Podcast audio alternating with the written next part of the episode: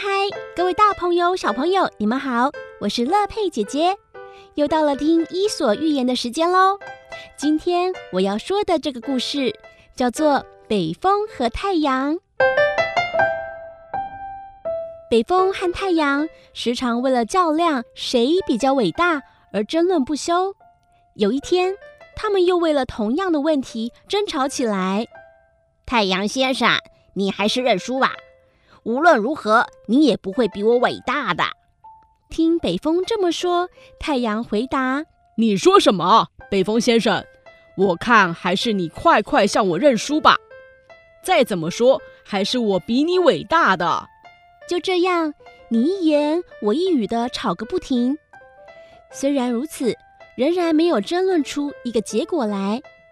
最后，太阳提议说。我看啊，就这么办吧。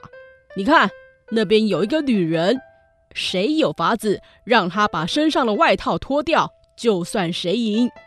以这种方式来决定胜负，你觉得如何啊？北风说：“很好，嘿，那我们就马上开始吧。”商量的结果决定由北风先开始。嘿嘿嘿，叫他把外套脱掉，真是太容易了。太阳先生。你等着瞧吧，不一会儿他就会把外套脱掉的。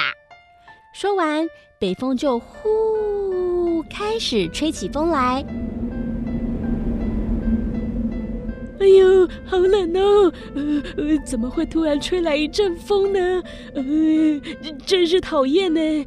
呃，还是赶快把外套穿起来吧，呃，着凉了可不好受哦。女人自言自语着。就弯曲着背，拉紧外套，加快步伐往前走。北风看了有点生气，于是就吹出更大更冷的风。可是旅人只是更加用力抓紧外套。太阳在一边看到这个情形，就说：“北风先生，你再吹也是没有用的，还是看我的吧。”北风心里尽管不服气，却也毫无办法。于是太阳就放出温暖的阳光。诶，今天的天气好奇怪耶，一下子冷得不得了，一下子又出太阳了。女人一边不解地说，一边把脚步放慢了。太阳看了，就趁这个机会发射出更强烈的阳光。女人汗流浃背地说。呃呃，太热了啦，呃，还是把外套脱下来好了。说着，他就把外套和上衣都脱掉了。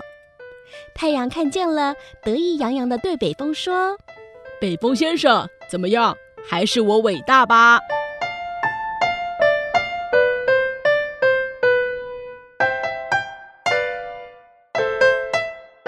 北风和太阳是非常有名的故事。大概有许多小朋友都听过了吧？